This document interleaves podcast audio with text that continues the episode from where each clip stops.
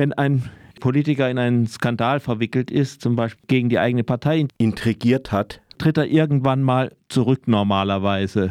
Nun, Herr Kurz ist nur zur Seite getreten und versucht irgendwie so auf den billigen Pferden Unschuldsvermutung und in dubio pro reo aus dem ganzen Schlamassel rauszureiten.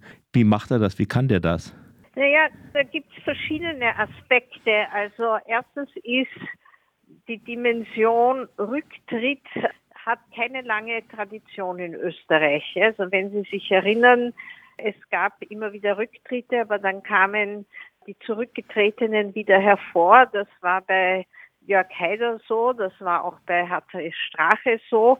Also es gibt hier in Österreich also nicht wirklich wie zum Beispiel in England oder auch in Deutschland so eine Kultur des Rücktritts. Ja? Also wenn man mhm. in einen wirklichen Skandal verwoben ist, selbst wenn natürlich die Unschuldsvermutung äh, zutrifft, aber es gibt ja auch eine politische und eine moralische Ebene, solange die Gerichte nicht entschieden haben. Dann treten, äh, wie ich es selbst während meiner zwölf Jahre in Großbritannien erlebt habe, Politiker sehr schnell zurück. Die Medien sind da sehr stark dabei beteiligt. Da gibt es also keine keine Ausreden, ja, werden also nicht zugelassen. In Österreich hat das, wie ich schon gesagt habe, nicht so eine Tradition. Hinzu kommt, dass äh, in diesem spezifischen Fall es darum ging, dass die Grüne, die Grünen, also der Junior-Koalitionspartner, äh, ein vielleicht ungeschicktes Wording gewählt hat, nämlich äh, sie haben verlangt, ultimativ, dass ein untadeliger Politiker oder Politikerin nun die Position des Bundeskanzlers einnehmen soll. Und dem ist ja letztlich kurz gerecht geworden, nicht? Also er hat diese Position verlassen. Die Grünen haben aber nicht verlangt, hätten sie vielleicht können, ja, das ist jetzt natürlich spekulativ. Sie hätten natürlich verlangen können, dass solche Personen überhaupt nicht mehr in der Politik eine Position bekleiden können, bis alle Beschuldigungen geklärt sind. Äh, das haben sie aber nicht gemacht. Also formal hat also Kurz das gemacht, was man ihn, was, wozu er aufgefordert war, nämlich äh, eben zurückzutreten als Bundeskanzler, aber äh, hat eine andere Position für sich jetzt in Anspruch genommen. Das muss natürlich erst durch äh, die Gremien, also durch den Nationalrat etc., äh, eben Clubobmann zu werden. Das Fraktionsvorsitzende in Bundesdeutsch Sprech. Genau, ja, also in, in Österreich Sprech heißt das Clubobmann.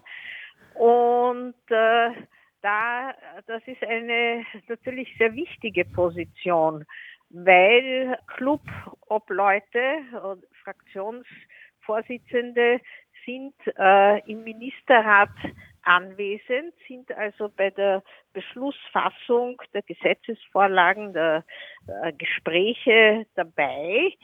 Und sie haben weiterhin ihre Netzwerke äh, für sich. Und äh, insofern geistert nun in der österreichischen Medienlandschaft und Öffentlichkeit der Begriff Schattenkanzler herum, nämlich dass man also jetzt unterstellt, das weiß man jetzt natürlich alles noch nicht, dass Kurz aus dieser Position weiterhin die Geschicke versuchen wird zu beeinflussen. Von außen kommt es einem ein bisschen auch wie so ein Déjà-vu vor. Also es gab ja Vorwürfe gegen die äh, SPÖ, Medien durch äh, zu bezahlen, wenn es auch nicht dieser krasse äh, Fall war.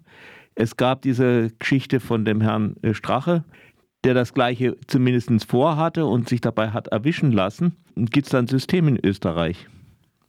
Also das ist schwer zu sagen. Es ist die gesamte Medienförderung äh, äh, liegt im, Ar im Argen, ja, wenn man das so sagen kann. Also Die Medien sind auf Förderung angewiesen und äh, abgesehen von der Förderung, die also nicht so hoch ist, bilden natürlich Inserate einen Teil der Ressourcen.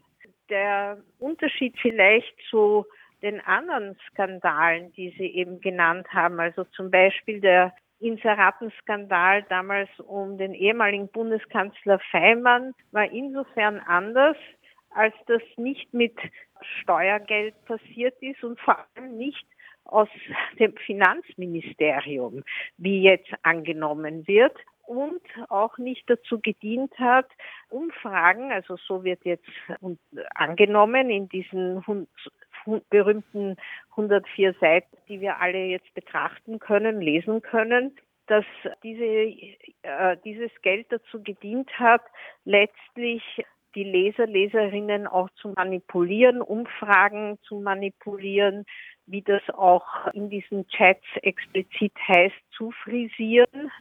Und äh, es äh, hat gestern der Politikwissenschaftler Peter Filzmeier aufgrund neuester Recherchen zutage gebracht, dass fast die Hälfte aller Umfragen damals, 2016, zu dieser bestimmten Zeit eben in diesem Boulevardblatt erschienen sind, die dieses Geld erhalten hatten. Also insofern ist hier tatsächlich der Verdacht, dass da nicht nur sozusagen gefördert wurde oder Geld hineingeflossen ist, sondern dass ganz bewusst bestimmte eine Meinung äh, gedreht werden sollte und äh, dass die Zeitung dem entsprochen hat. Also wie auch kurz explizit gesagt hat, man kriegt ja eben was für die Inserate. Also das nur zur, zur Klärung, warum das nicht alles sozusagen dasselbe ist. Man könnte also sagen, Strache hat in dem berühmten Ibiza-Video bestimmte Fantasien gehegt. Letztlich scheint es jetzt der Fall zu sein, dass das tatsächlich geschehen ist. Was ist denn die Rolle jetzt der Grünen dabei? Also man, mit, Sie führen ja die, diese Koalition weiter und äh, wenn sich jetzt da die Schattenkatze irgendwie Schattenkanzler etabliert, ist das nicht auch für Sie eine unangenehme Situation? Ja, also das weiß momentan natürlich niemand, wie das die Dynamik äh, weitergehen wird, weil die Grünen haben also unter Anführungszeichen jetzt kurz aus der Position herausgeschossen, ja, also und er ist aber trotzdem noch da und äh, die Clubobleute müssen ja auch miteinander verhandeln und konferieren äh, im Parlament und da sind, wird es selbstverständlich zu weiteren Treffen zwischen den Grünen und der neuen ÖVP kommen. Also das wird sehr davon abhängen, welche Dynamik sich da entfaltet. Es wird auch sehr davon abhängen, ob die sogenannten Prätorianer, das ist die Selbstbezeichnung des engsten Freundes, Gefolgs, der Gefolgschaft, ja, und kurz. Das war so eine Garde im Römischen Reich, ne? Die Prätorianer. Ja, richtig, ja, die dem Kaiser damals sozusagen loyalst gedient haben, also ob diese Prätorianer bleiben, nicht? Es sind, abgesehen von Kurz, sie, also sind ja neun weitere Leute als Beschuldigte angeführt und darunter sind eben auch, und das ist, äh, denke ich, für Sie interessant, der Medienbeauftragte von Kurz, äh, auch im Bundeskanzleramt für Medien zuständig, der Herr Fleischmann und auch der Pressesprecher von Herrn Kurz und auch sein wichtigster Berater, der Herr Steiner. Jetzt äh, über, überschlagen sich die Medien hier mit Spekulationen, ob diese Leute, die natürlich auch letztlich dem äh, der Definition der Grünen entsprechen, dass sie nicht untadelige Personen sind. Ob die in ihren Ämtern bleiben, also unter einem neuen Bundeskanzler, oder ob diese Leute aus der Politik, zumindest bis alles aufgeklärt ist, ausscheiden. Also das sind alles noch offene Fragen und insofern wird man sehen, ob alles so weitergeht, nur eben mit einem neuen Bundeskanzler oder ob es doch zu einer Wende kommen wird, wie vom Vizekanzler Kogler von den Grünen verlangt. Also das ist natürlich noch offen und die Opposition ist sehr skeptisch. Haben Sie eine Hoffnung? Was soll ich sagen? Ja, also wir sind alle natürlich erschüttert. Äh, nicht nur jetzt dem Stil und dem Wording äh, dieser Chats, sondern tatsächlich von der Schamlosigkeit, wie ich das also auch in meinem rezenten Buch bezeichne, ja, also dass man letztlich Konventionen über Bord wirft und als hochrangige Politiker, die letztlich Vorbildwirkung haben sollten, Sachen macht und sagt, die bislang unvorstellbar war. Also ich kann mir alles vorstellen, ja, momentan. Ich hoffe, dass es jetzt äh, tatsächlich sachpolitischer interessanter wird. Man kann auch hoffen, dass die Angriffe auf die, auf die Justiz abnehmen. Das hat auch der Bundespräsident gestern in einer Ansprache sehr deutlich verlangt. Aber wissen kann man das nicht. Und es ist ja zu vermuten, dass jetzt täglich oder wöchentlich neue Chats auftauchen und neue Informationen, weil jetzt wurde ja so viel beschlagnahmt, das musste, muss man jetzt ja alles erst aufarbeiten. Also es ist sicher nicht vorüber und äh, wie das letztlich ausgeht, wird vor allem, denke ich, von der ÖVP selbst abhängen.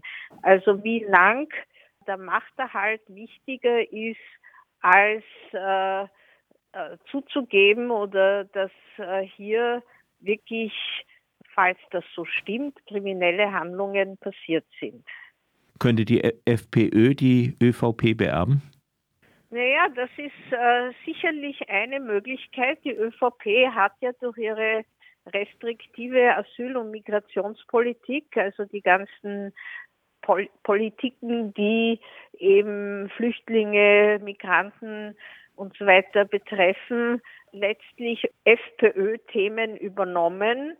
Und äh, wenn Sie so wollen, unter Anführungszeichen waren sie jetzt die bessere FPÖ. Trotz äh, der Koalition mit den Grünen, weil dieser Bereich wurde der ÖVP überlassen. Es kann jetzt natürlich sein, dass aufgrund von Politikverdrossenheit im Sinne von machen eh alle dasselbe, Vertrauen, großer Vertrauensverlust, es wieder stärker zu einer Protestpartei zieht und die ÖVP jene über 200.000 Wähler und Wählerinnen, die sie von der FPÖ geholt haben, wieder an die FPÖ verliert. Das ist durchaus eine Möglichkeit.